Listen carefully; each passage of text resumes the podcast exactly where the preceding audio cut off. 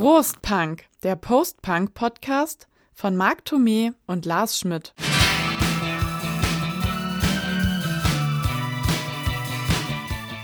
Es ist an der Zeit, einem ganz großen Song zu huldigen und damit gleichzeitig Neuland zu betreten. Denn noch nie haben wir bei Prost Punk in einer Episode nur über ein einziges Lied gesprochen. Aber heute ist es soweit. Wir verneigen uns vor Joy Divisions Lawful Tear Us Apart. Der Song war schließlich auch auf Platz 1 von unserer Prost Punk Party Hit Parade, oder Marc? Ja, wobei man jetzt, nachdem ich mich wieder etwas intensiver mit dem Song beschäftigt habe für diese Folge, sagen muss, so richtig Party-Feeling kommt bei mir nicht mehr auf, wenn ich den höre. Wenn man eintaucht in die Geschichte des Songs, dann ähm, muss man ja wirklich sagen, da schwingt so viel mit, dass einem da doch ziemlich melancholisch irgendwie wird. Ja. Aber das Interessante ist natürlich, dass wir auch nicht alleine sind damit, wenn wir sagen, das ist ein toller Popsong und der läuft auf jeder Party. Also nur der Background ist es dann halt, der die Sache so ein bisschen schwierig macht. Ich habe mir jetzt nochmal, ähm, das kann ich auch direkt empfehlen, neben dem wirklich ganz, ganz tollen Film von Anton Corbin über Joy Division, Control heißt der, der basiert auf der Biografie von Ian Curtis Frau Deborah. Und das zweite ist eben von Grant G. Das nennt sich einfach nur Joy Division. Das ist eine, eine Doku. Da sind halt sehr viele O-Töne von den ähm, noch verbliebenen drei Joy Division-Mitgliedern drauf und eben auch von Paul Morley, der damals ja ein sehr bekannter Musikjournalist war, dann später mit Trevor Horn das ZTT Records Label gegründet hat. Und er sagt so was Interessantes wie, als er zum ersten Mal Love for Tears Apart gehört hat, ein Superhit, mit dem werden die die Charts stürmen. Und das merkt man ja, dass so diese Ambivalenz dieses Songs, dass der auf der einen Seite todtraurig ist, aber auf der anderen Seite unheimliche Hitqualitäten hat. Und das Potenzial haben ja einige erkannt, als sie den Song zum ersten Mal gehört haben. Denn Peter Saville, der die Plattencover für Joy Division gemacht hat, der hat nämlich auch gesagt, als ich sie zum ersten Mal Lawful Tears Apart spielen hörte, war mir klar, dass es ein Hit wird. Tja, und ich glaube, kein anderer Song steht für diese tragische Geschichte von Ian Curtis speziell als auch der Band als Ganzes wie eben dieser, wie ihre mhm. letzte Single. Es gibt ja so unterschiedliche Daten, ne, wann diese Single rauskam. Also ich hatte hier auch nochmal geschaut, weil mich das auch stutzig gemacht mhm. hat. Auf einer Seite, die von den New Order Leuten betrieben wird und da steht drauf April 80 erschienen, am 28. Juni nach seinem Tod Platz 13 in den Charts erreicht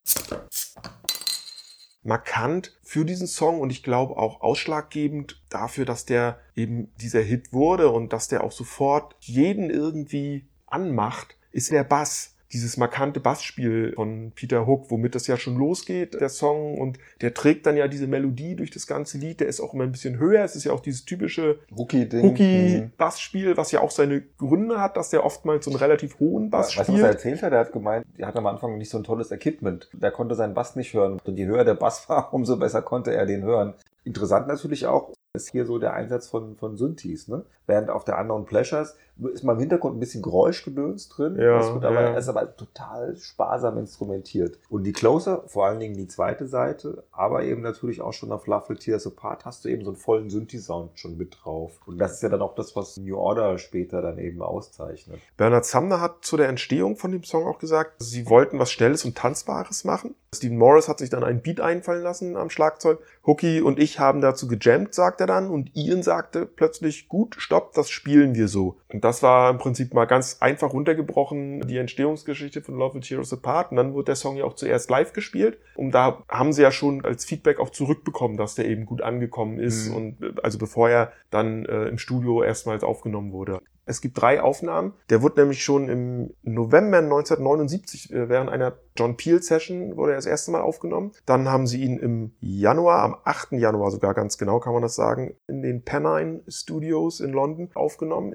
Doch weil sowohl Ian Curtis als auch der Produzent Martin Hannett nicht so richtig zufrieden waren mit der Version, ist man dann im März nochmal in ein anderes Studio gegangen und hat den dann nochmal aufgenommen und diese Version hat es dann auf die Single A-Seite geschafft und die Version vom 8. Januar, die auch die Pennine Version heißt, die ist dann auf der B-Seite gelandet. Zweimal Love Will Tear Us Apart. Prostpunk macht den Vergleich. Die Single B-Seite aufgenommen im Januar.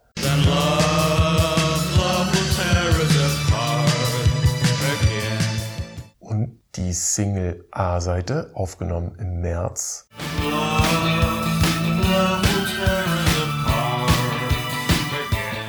Unterschied, Die zweite Aufnahme ist etwas langsamer, man hört auch Unterschiede am Gesang. Das ganze Stück wirkt etwas atmosphärischer und kompakter als die doch etwas rauere Version aus dem Januar. Zweimal Love Will Tear Us Apart. Prostpunk macht den Vergleich. Wir haben so ziemlich dran rumgeschraubt. Aber gut, wahrscheinlich haben die auch alle eben, wie wir sagen, schon gesagt haben, das Hitpotenzial dieses Songs erkannt. Haben sie ja auch, genau. Bernhard Samner hat gesagt, dass sie eben das selber wussten. Sie wollten eben sich besonders viel Mühe geben im Studio und sind deswegen ihrem Produzenten wahrscheinlich so auf den Sack gegangen, dass der dann stinkig war. Da gab es wohl auch die eine oder andere Schimpf- und Hasstirade, wie es dann überliefert wurde. Wir hatten ja auch schon in unserer Gothic-Folge drüber gesprochen, als wir ja auch über Joy Division sprachen, dass der Martin Hannett, der Produzent, ja auch so ein kleiner Despot sein konnte, der den Schlag Schlagzeuger gerne mal in irgendeine Besenkammer gesteckt hat, weil er meinte, wenn er da drin trommelt, klingt's ganz besonders. Aber letztendlich hat sich, glaube ich, das alles ausgezahlt in dem Song, in der Version, die dann letztendlich ja dann ja, die Version ist natürlich rauskam. klasse. Ich meine, Martin Hannett war halt auch einfach ein etwas schwieriger Typ. Also so ein Mastermind da irgendwo mm. in dem, was er gemacht hat. Aber der wollte schon, wie du gesagt hast, halt das alles irgendwie unter seiner Fuchtel haben. Ich hatte das Beispiel mit der Besenkammer gebracht bei der Aufnahme zu, zum ersten Album. Als man dann im März 1980 nochmal zusammentraf, um die Single Love Tears Apart in meinem anderen Studio aufzunehmen, war man ja dann soweit fertig und bastelte nachts irgendwie noch an irgendwelchen Feinheiten rum. Und der Drummer Stephen Morris war ja schon nach Hause gefahren und dann meinte der Produzent aber plötzlich, ihm gefalle da irgendwas nicht und er braucht nochmal irgendeine Drumspur, die müsse nochmal neu aufgenommen werden. Und dann haben sie den Trommler, der am anderen Ende der Stadt schon selig in sein Bett schnarchte, irgendwie nachts um zwei da rausgeschmissen, geweckt haben ihn ins Studio verfrachtet, um diese eine Drumspur nochmal aufzunehmen. Und Bernhard Sumner sagte dann ja auch so, war Martin Heinert eben. Und ich wette, dass er hinterher diese Aufnahme nicht mal verwendet hat. Ja, und Stephen Morris hat später dann gesagt, er kann bis heute diese Single nicht anhören und wenn doch, dann hört er immer, wie sauer er war. Er sagt, er hört, ich höre mich immer noch mit den Zähnen knirschen vor Wut. Ja, so war er halt so, gewesen. Ne? Ich meine, begnadeter ja. Produzent, der hat ja viele Sachen gemacht. So, wir haben ja auch schon häufiger erwähnt, vielleicht kriegt er mal eine eigene Sendung. Aber klar, aber ich finde, alleine, was du schon ja auch erzählt hast mit diesen drei Versionen, die die aufgenommen haben, man hat schon, glaube ich, dann irgendwo eine Idee davon, dass die das auch irgendwo wussten, wie wichtig dieser Song werden ja, ja. für sie. Dass es dann halt mehr oder weniger der Abschiedssong war. Gut, sie haben danach noch Atmosphere ähm, rausgebracht. Aber das passte natürlich dann, weil das ja wirklich wie so ein Requiem irgendwo klingt, ne? Atmosphere. Also das ist ja, finde ich, so der die traurigste Single, die Joy Division irgendwo gemacht haben.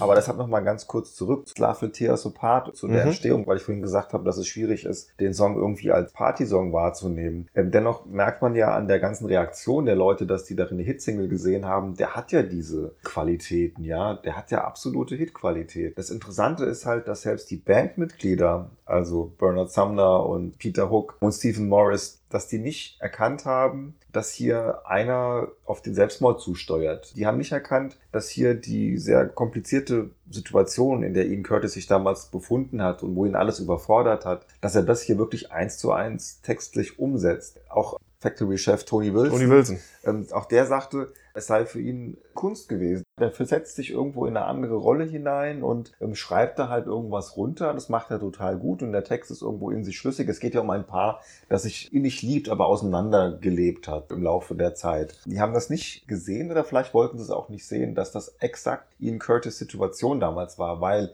er war ja seit 1975 mit äh, Deborah verheiratet, haben ganz früh geheiratet mit 18. Haben ein Kind gehabt? Und er hat dann eben im Oktober 1979 diese Annik Honoré kennengelernt, die eben bei der belgischen Botschaft in London gearbeitet hat, hat für so ein Fanzine geschrieben mhm. und hat dann halt Ian Curtis auch interviewt und dabei haben die sich kennengelernt und hatten dann halt ein Verhältnis. Und das hat halt Daddy irgendwann rausgefunden ja. und dann war er in dieser Zwickmühle. Er hatte ja so zwei verschiedene Leben geführt, also hat ja dann auch noch bis kurz bevor das dann richtig losgeht. Ja, ja genau, er hat auf dem Arbeitsamt er gearbeitet. Er hat ganz lange auf dem Arbeitsamt ja, noch gearbeitet. Und dann halt wurde diese Band immer größer. Mhm. Und dann lernte er halt diese sehr hübsche, sehr aufgeweckte Journalistin kennen, die natürlich ihn auch mit ganz anderen Augen gesehen hat als eben seine Deborah. Ja, er war ja dann auch ein anderer Typ. Er war auf einmal eben auch ein Star. Ne? Die Leute haben ihn auch irgendwo so ein bisschen angehimmelt, seine seltsame Art, sich zu bewegen und alles. Und er war schon, glaube ich, auch ein sehr cooler, ähm, intellektuell sehr, sehr, sehr, sehr gereifter Typ Typ, der ja unheimlich viel gelesen hat Ja. und so weiter und der auch sehr sensibel war. Aber er war halt so hin und her gerissen zwischen diesen beiden Welten. Und die Jungs halt, seine Mit Mitstreiter da von Joy Division, die haben das genauso wenig gesehen wie Tony Wilson, dass ja Mhm. einer wirklich da, davor ist, irgendwo innerlich zu zerreißen. Dazu kam ja seine Krankheit, seine Epilepsie. Im Laufe auch der Bandgeschichte kamen diese Anfälle immer häufiger. Er war dann ja in ärztlicher Behandlung, musste Medikamente nehmen. Das hat natürlich alles mit diesem Musikerleben irgendwie alles auch nicht so richtig zusammengepasst. Und wie du sagtest, er war halt sehr zwiegespalten zwischen diesen beiden Leben auch und äh, konnte sich nicht so richtig entscheiden, für beide Seiten nicht. Kurz bevor er sich dann das Leben genommen hat, hatte er ja noch zu seiner Frau gesagt, dass er erstmal eine Pause machen wolle. Aber zur Band hat er gesagt, dass er sich total freut, dass es jetzt äh, in die USA geht auf Tournee. hin und her laviert. Hin und Der her gerissene. Es dann losging, wollte er sich ja nochmal mit seiner Frau treffen. Also sie wollte sich von ihm scheiden lassen, er wollte sie davon abbringen. Und dann Ja. haben sie halt miteinander geredet, weil da war ja immer noch Zuneigung da und so, aber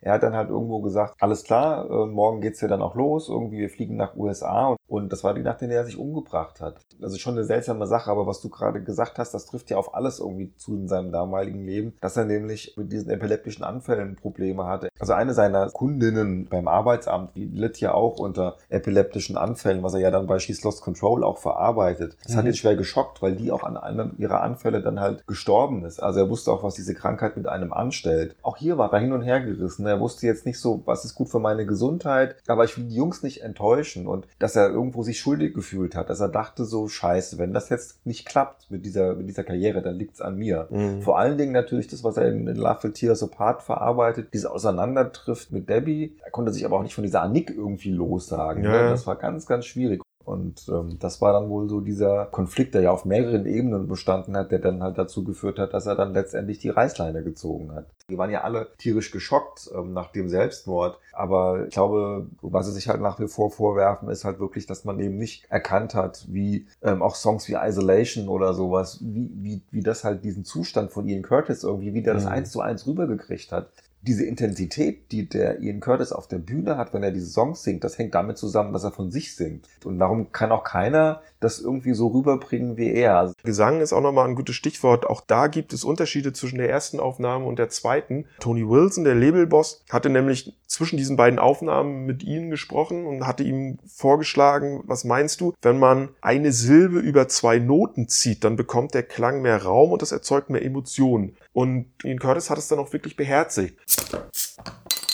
Wen jetzt interessiert, woher wir diese ganzen tollen Sachen wissen, es gibt ein wunderbares Buch, das heißt Sengendes Licht, die Sonne und alles andere, die Geschichte von Joy Division von einem Autor namens John Savage. Das ist im Heine Verlag erschienen. 2020 meine ich, habe ich es mir gekauft. Wir können mal einen Shop mal aufmachen, finde ich. Das wollte ich auch gerade sagen. Wir müssen mal ein Bierchen aufmachen. Weil sonst, irgendwas weißt du, wir, wir sappeln uns schon wieder so den Hals Mm. irgendwie rau. machen wir. Lars hat mal wieder was Schönes besorgt, was ich nicht kenne, aus der Guinness Brauerei, aber du musst sagen. Naja, es ist ja immer schwierig, hier in Deutschland noch dazu in normalen Supermärkten Manchester Ä- Bier englisches zu Bier zu kriegen, noch dazu Manchester Bier. Und um jetzt nicht hier irgendwelche Online-Bestellungen zu machen und unseren CO2-Fußabdruck zu verschlechtern, habe ich einfach mal ein Hophaus Lager gekauft, weil ich Lager auch halt mit englischen Bieren verbinde. Und das kommt halt aus der Guinness Brauerei, also eigentlich Irland, aber egal. Kommt von der Insel.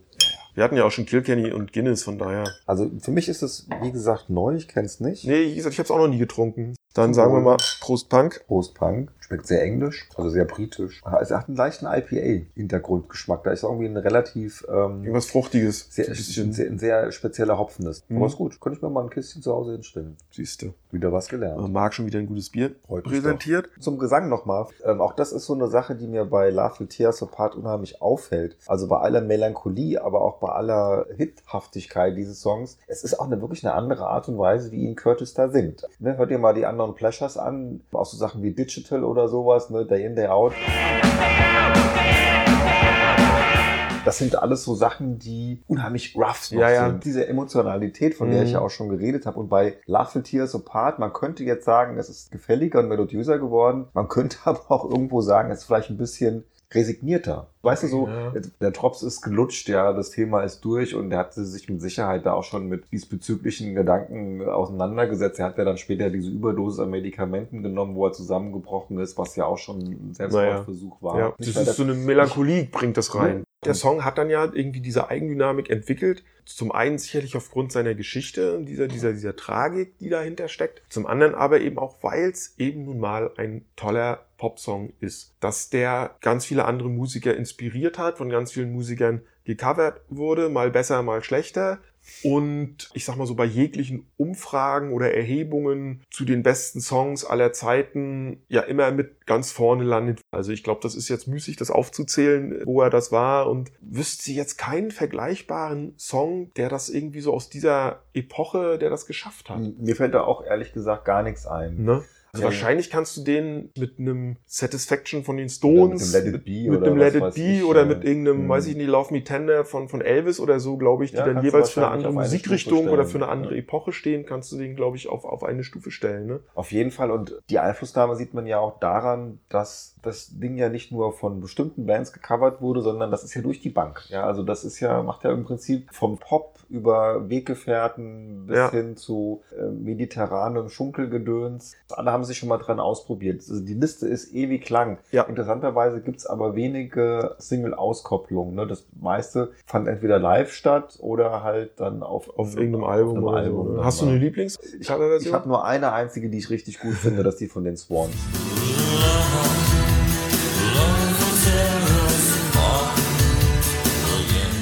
Also das ist so ein bisschen, wenn Love Tears Apart von Joy Division irgendwo der Golf ist, dann ist das die GTI-Version, weil es ist die geile Stimme, also von Michael Gira heißt der, ne? Der, das der weiß ich gar nicht, wie der der Sänger heißt. Mastermind von den Swans. Ja. Mhm. Der hat ja auch so einen ganz tiefen Bass irgendwo. Und die haben dann das Ding noch mal so ein bisschen tiefer gelegt. Ähm, Dazu kommt, finde ich, die, diese weiblichen Background-Vocals dann im, im Refrain. Ich habe da, daraufhin die Swans, die ja eher so aus dem experimentellen Umfeld kommen, so experimentalen Rock machen und auch teilweise den Sachen, die sie davor gemacht haben, konnte man sich das nicht anhören, weil es eigentlich eher Lärm war. Und die sind ja dadurch auch irgendwie bekannt geworden, haben dann auch irgendwie so Anfang der 90er, Ende der 80er ein paar richtig geile Platten gemacht, wo diese ganze Wucht, dieses Orchestrale, was die auch haben, irgendwie Mhm. so durchkam. Und das ging halt mit Will Tears Apart los und das ist für mich eine Version, die dem Original am nächsten kommt. Ganz Absolut.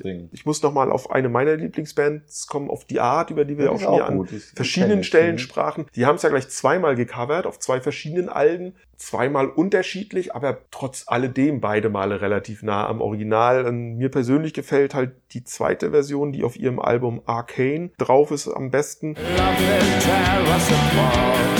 Dann gibt's aber wieder so Sachen wie die von Nouvelle Die Vague. finde ich auch Von den- schön. von ne? dieser Ja, das macht französischen- schon Laune. Ja, ist ja eigentlich, man kann sie als Coverband bezeichnen, die ja dadurch populär geworden sind, dass sie halt so New Wave und Post-Punk-Klassiker so im Bossa Nova-Stil gecovert haben. Das machen sie auch mit Love Will Tear Us Apart, aber so respektvoll, dass das Ding nicht irgendwie zu so einer Lachnummer verkommt. Ne? Es ist, Ist ja sehr- so sehr mit diesen, mit sehr ne? viel, So, mit diesen. Akus, mit dieser Auch Akustikgitarre, auch- sehr melancholisch. diese Melancholie ein. Obwohl ne? du im Hintergrund so diese karibischen Percussions immer so klappern und klimpern hörst, hinten raus dann dieses Meeresrauschen, du hörst so ein bisschen Stimmengewirr, also du denkst, du bist am Strand.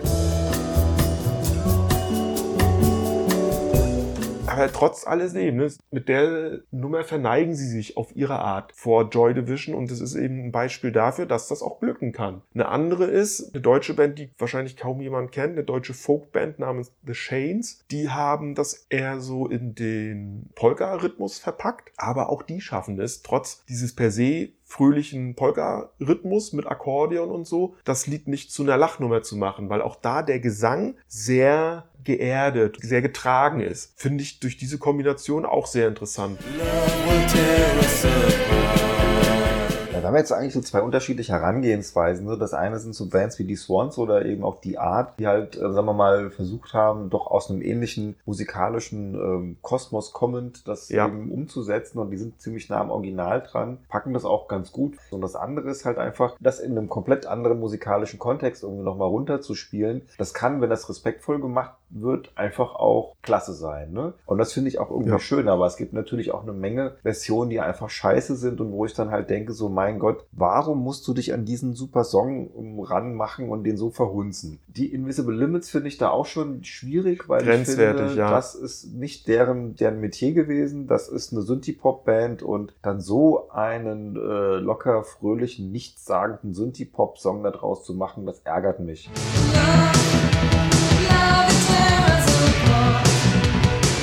Aber Paul Young ist natürlich noch um einiges schlimmer. Paul Young ist schlimm, ja. Es gibt auch die, äh, weiß ich habe ja auch eine leichte Metal-Affinität. Es gibt ja diese portugiesische Band äh, Moonspell. Die haben zum Beispiel für meinen Geschmack eine super geniale Coverversion von Sacred von Depeche Mode gemacht, vom Music for the Masses Album. Allerdings ist ihre Lawful Tears Apart Coverversion auch völlig missraten in meinen Augen. The Cure haben es gemacht. Auch nicht schlecht, aber halt ein Cure, ne? Also Ja. der hätte nicht unbedingt sein müssen. Dave Gain hat auf, in seinem Solo-Programm äh, den Song nachgespielt. Kann man sich live auch anhören und angucken auf YouTube. Finde ich super gelungen. Unser großer Freund Philipp Boa zum Beispiel Hat hat das auch, auch auch nur live. Aber Ne? wir müssen mal ein bisschen auf Paul Young rumhacken. Der Hacke. hat das, der hat das glaube ich, 84 rausgebracht. Die Engländer haben es jedenfalls mit dem Arsch nicht angeguckt, weil die wahrscheinlich auch dachten so, mein Gott, der Blödmann, wie kann er das machen? In Deutschland kam es immerhin noch auf Platz 40. Lars und ich, wir haben ja, Ja. gar nichts gegen Paul Young. Nö. Also das ist guter 80er Soul-Pop, würde ich mal sagen, mit so ein bisschen Synthi-Anleihen. Aber diese Version von Love Will Tears Apart, die ist einfach unterirdisch schlecht. Also Ja. das ist wirklich ein ganz furchtbares Ding. Er schmachtet sich da so ich glaube, da ab. kann man wirklich sagen, da wollte der echt auf diesen Erfolgskultzug aufspringen und selber da noch seinen, seinen Schein mit verdienen. Ja, es ist so ein typischer Paul Young-Style. Also er ist ja so ein, er ist ja schon ein Soul-Sänger, ne, Mhm. so. Und er ist ja mal sehr gefühlig unterwegs. Nur das passt halt jetzt so wie er das macht, nicht zu dem Lied. Und du hast es vorhin schon mal gesagt, die Bassline dann da halt irgendwo mit so einem Synthi-Gedöns dann da zu unterlegen. Also es ist schrecklich. Also Ja. das, man kann sich's nicht anhören. Auch das Video dazu ist furchtbar. Es ist alles furchtbar an diesem Song. Hört's euch nicht an. Doch, man muss es eigentlich mal einspielen, diese Variante. Das ärgert einen dann halt, wenn so ein toller Song dann von solchen Leuten einfach so verhunzt wird, ja, und sie noch nicht mal merken, was sie da irgendwo so anrichten mit dem Scheiß. Da hätte sich Ian Curtis auch Im Grabe rumgedreht. Grabe Hat er umgedreht. mit Sicherheit gemacht. Genau. Und auf seinem Grabstein steht übrigens Will Tear Us Apart. Und der wurde geklaut. Aber es gibt einen neuen. Ja, ich weiß, da steht es auch wieder drauf. Also seine Frau wollte das. Ja, ja, die wusste genau. das ja auch, genau. denn die wusste ganz genau, was dieser Song auch irgendwo aussagt. Und Anik wusste es, glaube ich, auch. Also, Mhm. ich glaube, die Frauen hatten da wesentlich mehr ähm, Feinfühligkeit als die anderen Jungs von der Band und Tony Die Wilson. haben dann ja alle erst nach seinem Tod zugegeben, dass man seine Texte jetzt unter einem anderen Blickwinkel Aber ich glaube, betrachten das ist auch müsse. schwierig. Also die Texte von Ian Curtis, das fällt es mir immer schwieriger, wenn ich mich wieder mal so ein bisschen eher damit befasst habe, sind natürlich dann, wenn man weiß, wo das hinführt und dass die alle doch ziemlich authentisch sind, sind die noch schwieriger irgendwo auch zu ertragen, weil du halt wirklich merkst, dass hier jemand die Verzweiflung raushaut. Ne? Und Ja, das ist schon ja. hart. Also ich glaube, es, es gibt wenig Musik, die einen angekündigten Selbstmord so, wie soll ich sagen, dokumentiert, wie das, was vor allen Dingen dann eben rund um die Closer passiert ist. die dann ja auch einen Monat ungefähr, also er, ne, ähm, am 18. Mai 1980 hat er sich das Leben genommen. Einen Monat später ungefähr ist dieses Album dann posthum erschienen.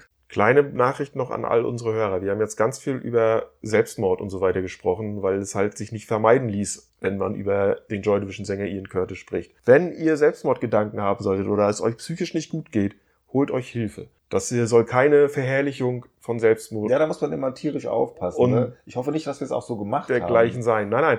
Ich hoffe auch, dass es äh, jetzt in unserer Folge hier, in unserer Erzählung rüberkam, dass Ian Curtis halt wirklich psychische und andere gesundheitliche Probleme hatte, zwischenmenschliche Probleme und die in einer äh, Zeit, einer längeren Zeit in eine Abwärtsspirale halt geführt haben, die dann letztendlich zu seinem Suizid geführt haben, weil er sich eben vielleicht nicht die richtige Hilfe geholt hat oder weil sein Umfeld die Zeichen nicht richtig gedeutet hat oder die Signale nicht richtig erkannt hat und ihm Hilfe angeboten hat.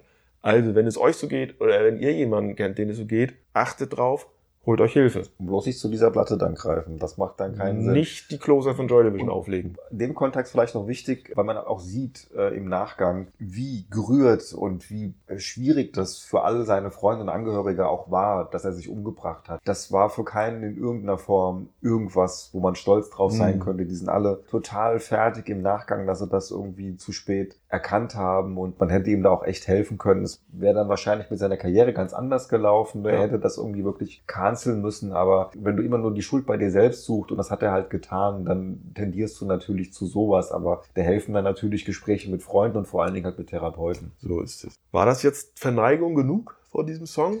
Ach ja, ich glaube schon. Also äh, wir haben ihn ja zu unserem liebsten Partysong gemacht. Wie gesagt, jetzt fällt es mir immer schwieriger, den als so etwas zu hören, aber er ist natürlich ein Mega-Hit, ja. Ja. Und äh, man muss dann vielleicht auch ein bisschen diesen Background irgendwo ausblenden, aber das macht den Song halt so wahnsinnig intensiv und so wahnsinnig interessant und so wahnsinnig toll. Ich glaube, er ist da auch bei uns ein würdiger Platz eins und zu Recht auch da gelandet äh, in Summe, auch wenn er, wie gesagt, anhand der Vorgeschichte vielleicht nicht der klassische Party-Hit ist, aber er ist eben aus dieser Zeit, über die wir immer wieder hier in unseren Folgen reden, aus dieser Post-Punk-Zeit, da gibt's keine andere Nummer eins. Unser Bier ist fast alle und unsere Folge sehr ist... leckeres Bier, ja. Ja, siehst du? Heute war aber mal wirklich Ich sehr, Schluck drin. heute war mal auch ein bisschen, heute war, war schon melancholisches Thema, fand ich jetzt. Wir müssen, glaube ich, nachdem wir jetzt düster Deutschland behandelt haben und Halloween. Halloween, und jetzt auch noch Joy Division, brauchen wir jetzt mal wieder Themen, wo wir ein bisschen mehr Was- flachsen können. Was Lustiges. Ja. Aber wir sind auch nicht so die total lustigen,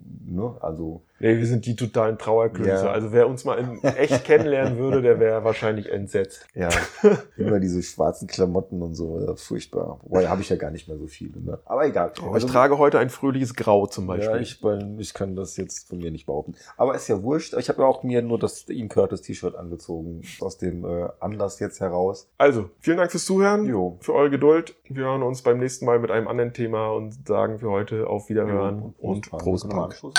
Echt gut.